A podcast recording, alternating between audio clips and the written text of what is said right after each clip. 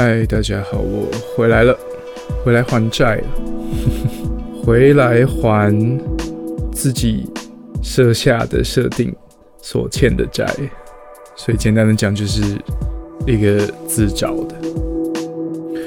对，说好要条列式的留下一些自己觉得自己有别于他人的独特性思考。虽然说是不是真的这么独特，我也不知道了，但留下的一定都是蛮接近我我这个人本身心中相信的信条，蛮核心的价值。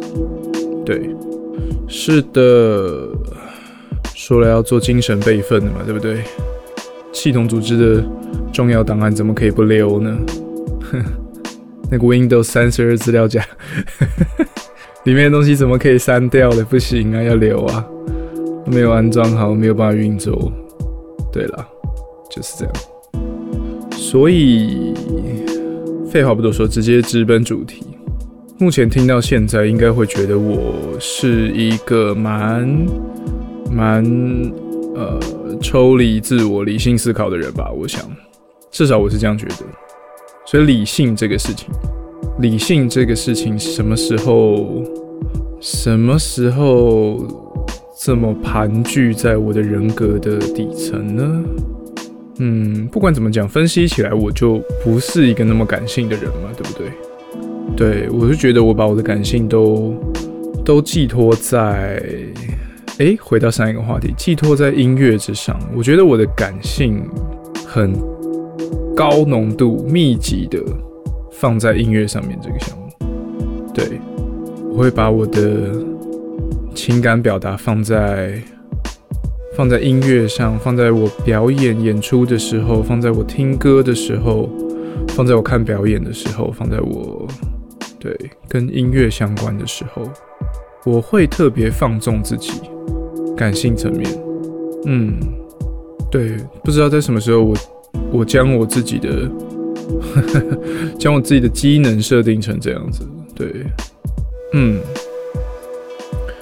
就一个，如果说活着是活着就是一种演出的话，如果我活着存在在这个世界上就是被人观察，而这个活着的行为就当成是一种演出的话，我会想要表演成这样子。表演成，当我跟音乐很贴近的时候，我是很感性的这样一个角色。我想要这样子，对。所以当有人说：“哎，你平常的样子跟你表演的样子看起来差很多。”哎，我会觉得蛮开心的。嗯，对，我会觉得蛮开心的，因为你有 get 到我的点，你有 get 到我的表演。你有 get 到我的人生表演，所以话说回来，理性这个字，对，理科男，科学分析、技术，啦啦等等，什么时候植入在我的心中了呢？追本溯源来讲，我觉得应该都要感谢一件事情，就是小时候家里给我订了一本杂志，应该是说，应该是说我爸他就有订杂志的习惯，在那个过去的黄金年代，出版业的黄金年代，他是长期的，他是长期的国家地理杂志的订阅者。他是读者文摘的订阅者，所以我们家从小家里的厕所就有 这几个刊物。小时候我当然看不懂《国家地理》杂志喽，当然就是翻着读者文摘看，看里面的笑话，边上厕所赞啦，对，订杂志。所以，也许我爸动这个念头啊，就是哎，给这家里的小毛头订一个杂志吧。他选了一本科学杂志，这个杂志叫做《哥白尼二十一》。嗯，应该也是这本杂志开启了我会固定买刊物的习惯，固定买漫画，从表哥那边感染来的买买周刊、买少年快报、买宝岛少年、买单行本、买漫画、买书、买小说，应该都是有着这个小习惯，有着这个小小的美好，应该就是。从哥白尼二十一开始，所以哥白尼二十一是什么呢？有人记得吗？它是一本全彩的铜版纸的科普刊物，详细里面写了什么我已经忘记了。不过就是介绍青小朋友、青少年很多科学知识，然后因为是全彩的关系，里面有好多漂亮的图，有很多很酷的事情。对，从那个时候。开始着迷于，开始着迷于这些科学的知知知识，感觉那是一个哇新的世界，感觉那是一个哦很酷伟的，什么东西都有的世界。从这个开始，让我觉得弄懂你不懂的事情是一件很酷的事情，知道你原本不知道的事情是一件很酷的事情。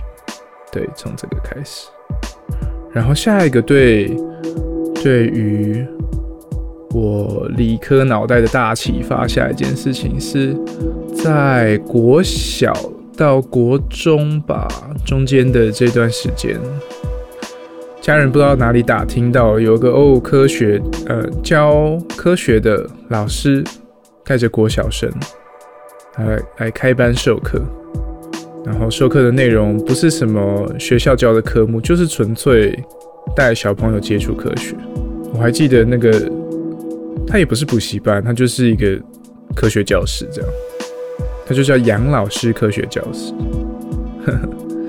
曾经在他的教室，我想看在哪里啊？在和平东路上，在大安森林公园和平东路对面那个林良堂楼上，还是斜对面同一批大楼上面。七楼还是几楼？忘记。总之我在那边上了不不短的课哦，好像从也是三四年级开始上，一路上到一路上到国中，还有回去帮忙一下。那个时候就是变成一个大哥哥大姐姐的身份，回去带那些小朋友一下下而已。对，所以这位杨老师，杨老师实在是现在想起来觉得他是一个很疯狂的人，我觉得他超酷，觉得现在。他带小朋友做那些事情来，现在来的角度来看，可能非常危险又政治不正确，也不说政治不正确，就是有一些隐忧啦。人生中第一次学会拿起着十字旗、一字旗、热熔枪、宝丽龙切割器，然后拿烙铁焊接。然后做一些奇奇怪怪的化学实验，都是从杨老师那边开始。所以我其实对小学三四五年级就，我觉得用电烙铁是有点危险了，但我还是用，我就学会了。而且那个不是拿来焊什么，不是焊呃面包板不用焊，不是焊洞洞板，不是哦，就是裸焊这样，裸机搭棚，直接呢 LED 两条两条金属角就能掰开，然后跟。跟什么呃电量行买的这个电池啊电池槽就连起来哦，这样会亮，然后再加一些晶片的设定，然后就诶你看这样会会一闪一烁的哦。那时候还买了一些二极体，对，那么小就让那么小的小朋友用用电烙铁，哇哦！我现在用电烙铁都还会烫伤自己，所以这位杨老师也是蛮屌蛮屌的，蛮敢的。对，但是很好玩。我记得那个时候会焊一个很简单的电路，有两颗 LED 左右会交叉闪烁。电路我忘记了，不过我记得我做过这个事情。还有做什么？用呃用巴沙木，不知道大家知不知道巴沙木是什么东西？但巴沙木就是一个很轻质的呃，也许美术系学生会拿来做模型的很轻的木头。对，因为那个时候教室觉得很没东西上嘛，所以呃，他会去，他会去，杨老师会去那个河北东路上师大旁边附近的美术社批一些巴沙木木条来或木板，然后就就买来。然后小朋友礼拜六上课，然后就去说：“哎，我们今天来搭，我们今天来做，我们今天来做飞机，就用巴沙木加沙子去把飞机的骨架磨起来，然后还有一些用竹子蜡烛点起来，然后用烤的，然后定型。”然后，呃，机翼的怎么讲？机翼的这个表面的那个料呢，就用就用，我忘记是用什么纸了，就用纸去把它封起来。然后做完了，要就可以带带这些小鬼头下去试色试射他们刚好做好的飞机成品。要去哪射？那旁边就大安森林公园啊，大就带着一堆小鬼头去大安森林公园的斜坡上，在那边乱丢飞机，好爽。就飞呀呜，这样，那时候很开心。然后这就是带我们做了一堆手手做的东西，然后有一些科学教育。我记得他还做了一个叫我们养，我应该是调调了一些盐类的溶剂，过饱和溶剂，然后里面放一些。当然，我现在讲的这些都是长大长大之后才知道的原理了。反正就是调一些过饱和溶剂，然后放在一个玻璃的罐子，也许是那个脆瓜的罐子，洗干净是透明的那种金蓝透明罐，然后里面放那些溶液，然后加一些呃，也许是吊绳子吧，就可以那个结晶可以附着在上面开始养精这样。然后说：“你们拿回去放在家里放一阵子，它就会长出长出水晶哦。这样，然后对我们回去就看，哦，有长出来，好漂亮。这样，这是一个。对，还有他还做过一件我到现在觉得真的是极限疯狂的事情。我真的不知道，我我我，对他真是个很有趣的老师。对啊。”先退一步，好，我想到他别的事情。他有的时候还会带，他会真的去带这些小朋友，我印象超深刻。那个时候是我已经好像已经上国一了吧，然后回去帮忙，或者是回去 回去凑热闹。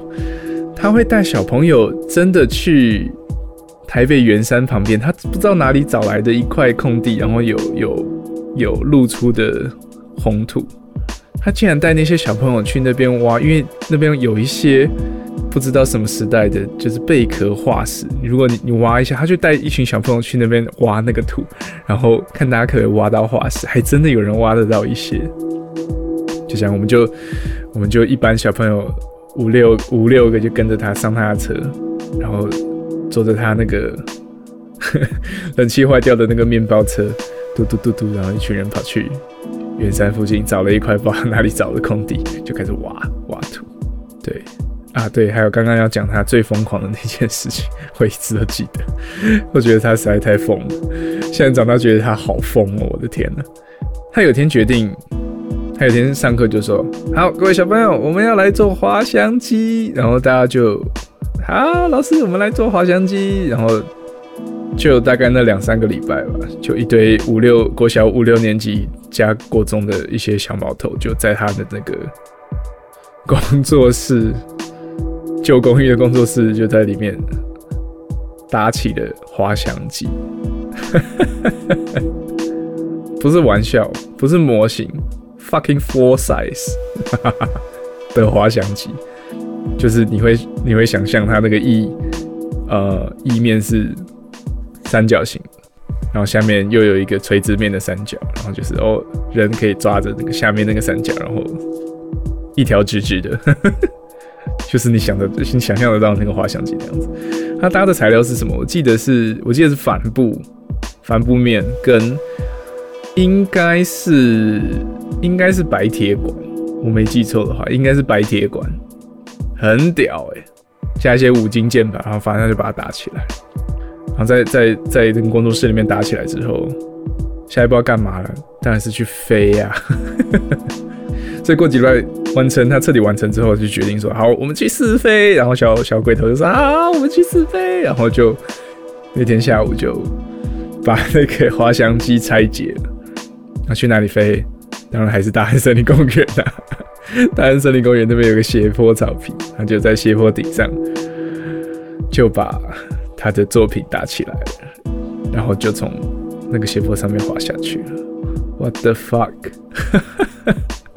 对，那大概是我人生第一次参与一件最后有警察来，最后警察来询问的事情，那是人生当中第一件被警察盘问的事情。当然没有盘问小朋友了，盘问那位杨老师。对，杨老师，非我非我到现在还非常感谢他，我到现在还认为他是我人生当中一个蛮蛮重要的启蒙启蒙者嘛。其实跟他。跟他本人可能没有关系，可能跟他精神、跟他做的事情比较有关系。对，对我来说就是动手做，不要怕动手做，动手做很有意思，使用工具很有意思，东西拼拼凑凑很有意思。然后在你执行作业的中间，要有能够出错的能力，这件事情也很有意思。它不是，它不是枯燥，对我来说是就像解谜一样。很有意思，嗯，所以大概后面就是这两件事情吧。哥白尼二十一的杂志跟这位疯狂的杨老师，我们都叫他杨老了。就这样，我大概对于理性这个字的缘分就这样结下了吧。所以后面都是后话。所以对数理很感兴趣，连漫画都很。我的漫画，我人生中当第一部最重要的漫画是《金田一》。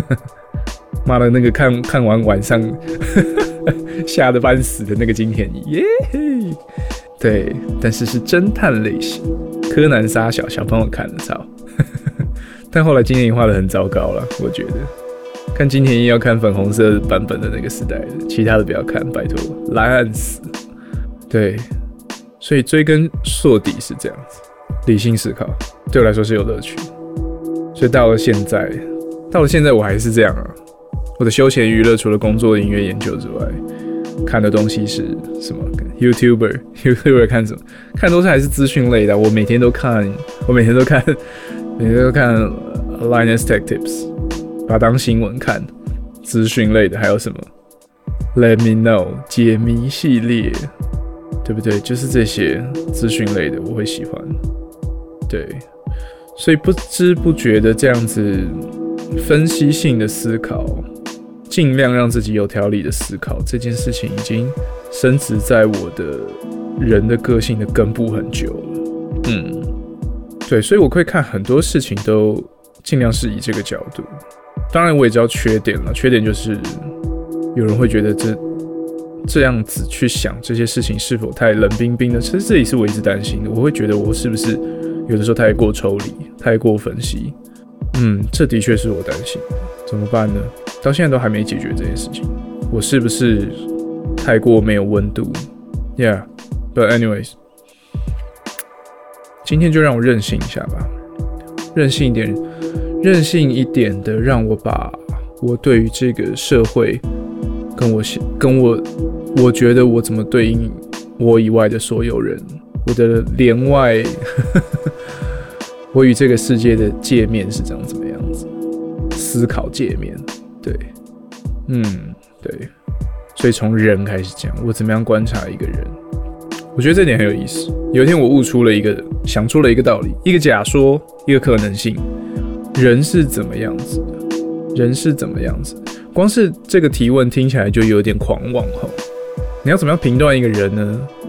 他竟然是有方法论的吗？我现在要告诉你说我的方法论是什么。可是光是这一点动机想起来，好像哎，这人是不是就有点狂妄？人怎么可以量化这样？理科男的通病，想要量化，想要量化世间万物，包括人。哎，我跟你讲，我其实后来我我体会到，我悟出来的这一点就是，嗯，他其实不是做不到，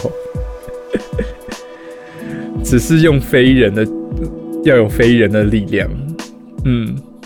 所以人类做不到了，应该是这样讲。怎么说呢？怎么说呢？怎么说呢？大家有没有看过？一定有看过，就是看日日式的这个漫画，譬如说《JoJo》，对不对？《JoJo》每个替身它都有那个五力图，有五个像五个分类，比如速度、力量还是敏捷、精确这样五一个五角形的一个图，然后它就可以根据这个这个替身能力而画出一个五力图。五个方向这样子，哪里有特长的，所以全满的话，你就是一个五边形，正五边形。对，所以我我我我怎么样看一个人呢？其实就很像这个五力图在做的事情。这样假设好了，就是人的所有特性都是可以画成图表，像这个五力图一样，就是每一个特性都可以有一个轴向，然后就像也就像那个五力图一样，你的这个轴向，每一个抽出来的走向，譬如说，就就拿那个物力图举例好了，力量、速度、智慧、精确，这五个呃力力图、速度。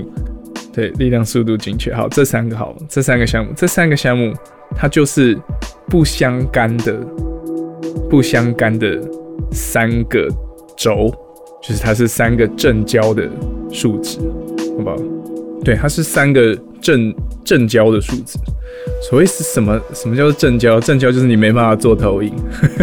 什么叫做没办法做投影？就是它彼此不相干，好不好？你可以高力度，但低精确。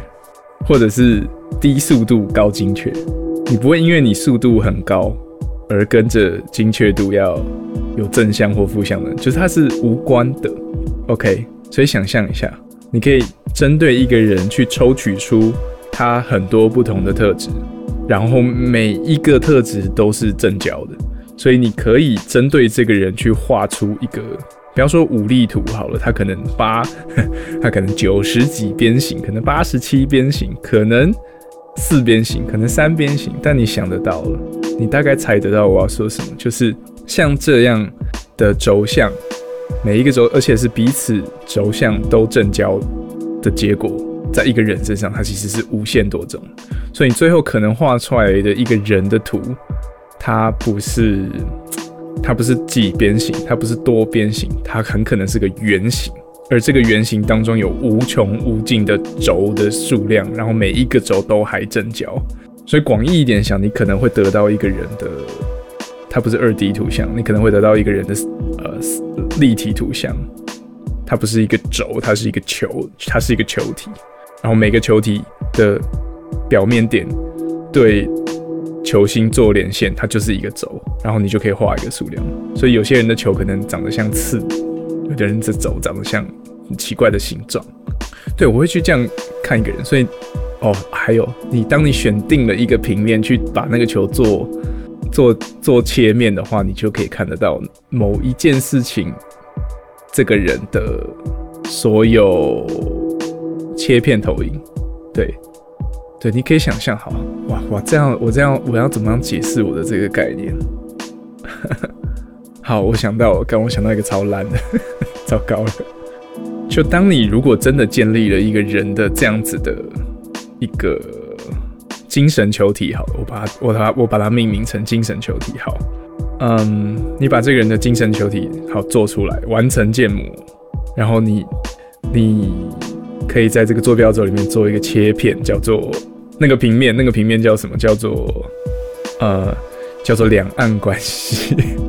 如果他是台湾人了，两岸关系就做一个球面，然后你就可以在那个球面得到一个二 D 的图形，然后你就会，你就可以找到所有正交的轴向，也有可能不正交，也许你可以在那个那个平面上找到一个一个轴向，叫做亲国民党。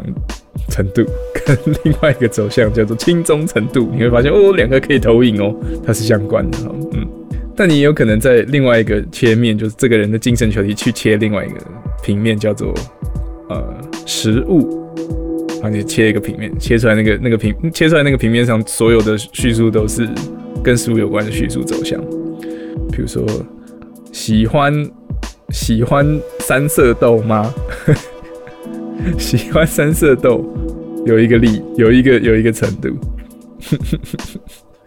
跟喜欢便当菜有什么这样，你都可以得出一个量化这样。啊，喜欢三色豆跟喜欢冰淇淋这两个就应该是正交吧？啊，不相干。对，所以我对人的想象是这样子，就是每一个人其实他还是可以量化，他有办法量化，只是人类做不到，因为。那个精神球体的多边形多到不可思议，对，就是它处处都啊，它处处都连续，每一处都可为。对，是的，我把人想象成形状都不一样的精神球体。但可不可以简化来看？你切下来那个平面可不可以不要看无限多维度？你可以看三四个维度，可以啊。那其实答案就会像，答案就会像九九的那个替身的物力图，结果就会像那样。所以实际上还是可以量化。当你要把事情简单化来看的时候，可是偏偏就是很多时候你不能够简单来看，它就会失去很多资讯。对啊，所以这个精神球体表面极其粗、极其粗糙，但是却仔细看的话，会处处都连续，然后都可为。这也是我相信从这边引申衍生出来一件事情。我所以我相信另外一件事情，就是所有的不只是人哦，或者是事件，都可以去画一个这样子的球体。对，所以人跟人的沟通，我们我又要回到那个。我以前讲过的故事，就是举例的故事，就是每一个事件或每一个发生的事情跟人，它都是唯一的，在这个宇宙里面，它都是唯一的，对，它都是唯一的。就像人类可以生产无限多个人类，或事件可以有无限多个世界，可以有平行世界，你全部都算进来。现在此时此刻，你看到那个人发生的这个，或者是发生的这个事情，它都还是唯一的。你永远可以找到一个无限接近这个状况的一个例子，但是你永远不会是那个东西。你可以找到一个无限想法接近这个人的人，但他永远不会是那个人。对，所以当你发现到这一点的时候，就不要再去吵说你举的例子不精确。所以我会觉得说，你就我这个思考点出发的话，没有人指的举的例子会是精确的，因为不可能会有精确的例子。如果要举到一模一样的价值观，或者是存在价值一模一样的话，它就是那一件事情，它就是同一件事情。所以，我们举举例的功夫，大部分或者是跟对方说明的功夫，就只能放在我尽量接近那个状况。所以，理解到这点之后，听别人讲话就会少一点力气。你会多一点力气放在他要他要让我们表述的那个那个价值观到底是什么？就摸到那个东西的轮廓边缘就好了，小东西就不要再计较了。那个精神球体的毛躁细边就不用再去绘制了，因为就算你真的可以绘出来、画得出来，它也不会是同一件事情，它不会是同一件事情。对啊，我是不是好奇怪？我我为什么要想这件事情？我为什么要想这些例子？我为什么要想？想这个模型呢？为什么呢？但我就是这样看，看这一切事情。好，所以总结来说，人能不能够，人的精神能不能够量化？我希望它是可以的，我想象中它是可以的，但我们做不到。生而为人的我们的这颗脑袋是做不到的。我，但是我相信它是有可能。对，这其中也隐隐含了一个我我我我觉得的希望，就是。这么多科幻类作品，对不对？《新世纪福音战士》、《环太平洋》，然后还有一个我觉得是很少人知道的经典神作，叫《空战骑兵三》（Ace Combat Three），或是《钢弹的精神感应框架》。Anyway，反正你们 get 到我要讲的这点，就是脑机界面，或者是我现在试图要做的精神备份。啊，Podcast 的精神备份是非常劣化版的。我讲的是真的可以把人以数据方式储存下来，精神方面以数据储存下来。所以在我的 idea 里面，我觉得它应该是可以的。如果是我想的那个样子，我希望它是可以的。我好希望它是可以的。对，我希望它是真的。我希望它是照我这样想，人类就可以真的解放，摆脱肉体，多爽。嗯，脑机界面，希望。我有生之年可以看得到有脑机界面了，精神备份我还没那么奢望，只要这辈子可以让我看得到，像像福音战士可以进入模拟舱，对，摆脱掉肉体的束缚。对对对，刚刚提到一个作品是《空战骑兵三》，它是一个很久很久以前的的电动玩具，我记得两千年以前吧，基本上我国中，对我基本上是我国中的电电玩，PS One 的电玩，我好喜欢这个作品哦，它是应该是。它发生的出版的时间点应该跟《福音战士》差不多，所以那阵子就蛮那个时候就蛮流行这个概念，就是精神操控某个外部的集体这个这个设定跟概念。虽然我很喜欢《福音战士》，而且我也我是应该是先知道《福音战士》才知道这个电玩作品，但是我觉得我觉得《Ace Combat Three》空战骑兵三它的设定跟故事，我觉得更好。对我来说，它就是它就是未来的不知道二零叉叉年，二零叉叉年的未来世界局势就更加动荡，所以各国各势力的这个军队组组织呢，就更新的空军这样。然后里面的驾驶员呢，里面驾驶员就就是会飞着一些现役的机种。但也会飞着一些更高高科技想象的机种，也有介在中间的，所以它里面就有一个设定是，那个飞行的驾驶员是走进这个飞行的驾驶舱里面，然后人是完全躺平的，然后头是戴 Nerve Gear，傻笑，为什么突然扯到，就是头戴着这个对精神感应的头盔，然后来操作他的他的机体。就是飞机变成他人本身这样子，然后你你身为驾驶员的你在在驾驶舱里面，眼睛虽然是闭的，但是你脑中的画面是全景的，然后你在天上飞这样子，哇！我觉得这设定超酷，好爽哦，可以在天上飞还全景哎，然后你的身体就是那个你的战机，你那个钢铁般强悍的动力的战机。对，然后里面还有一个设定哦，我一向都很着迷于这种作品的，呃，这样子的角色设定哦。什么样的角色设定？就是里面有一台有一台神秘的战机，外形长得从来没有看过，然后哇，速度超快，然后操作超灵活，没有人知道它哪来哪个单位，但是就是杀爆大家，然后战战斗结束完就咻又消失了，这样子一个谜一般的黑色机体。哇，大家就很好奇里面的驾驶员到底哇，到底精神力是多强悍，还有肉体，因为他人，这是我觉得，我觉得这个作品里面最有趣，他人还是在飞机里面，为什么他不用遥控？也许那时候还没这个概念吧。反正他们觉得驾驶 驾驶员虽然是用精神操操控，但是人还是要进去驾驶舱里面，哈哈哈。但我觉得这样才爽啊！干，这在这里面呢，不要遥控啊，对不对？你真的要在上面飞了。对这样子的作品，然后这样子的谜一般的设定，而且音乐非常非常好听，配乐非常非常好听，堪称是我对于电子音乐的初恋。嗯，空战骑兵三，我没办法推荐大家去玩，因为现在这个画面看起来应该也没有很好了。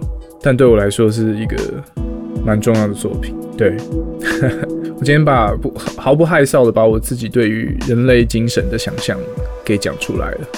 嗯，很希望有一天可以看到人类世界变成可以有这个技术，太棒了！脑机界面对啊，就像有一天陈博录 podcast 中间丢了一个问题问我说：“诶，如果如果有有机会可以去做一个人体改造，我会想要做什么？”我毫不犹豫，我直接回答他：“我要脑机界面，给我脑机界面，拜托，其他我不 care。”我不要跳很高的腿，我也不要出拳很快的手，怎么会放镭射光的眼睛？我不要，挖脑机界面。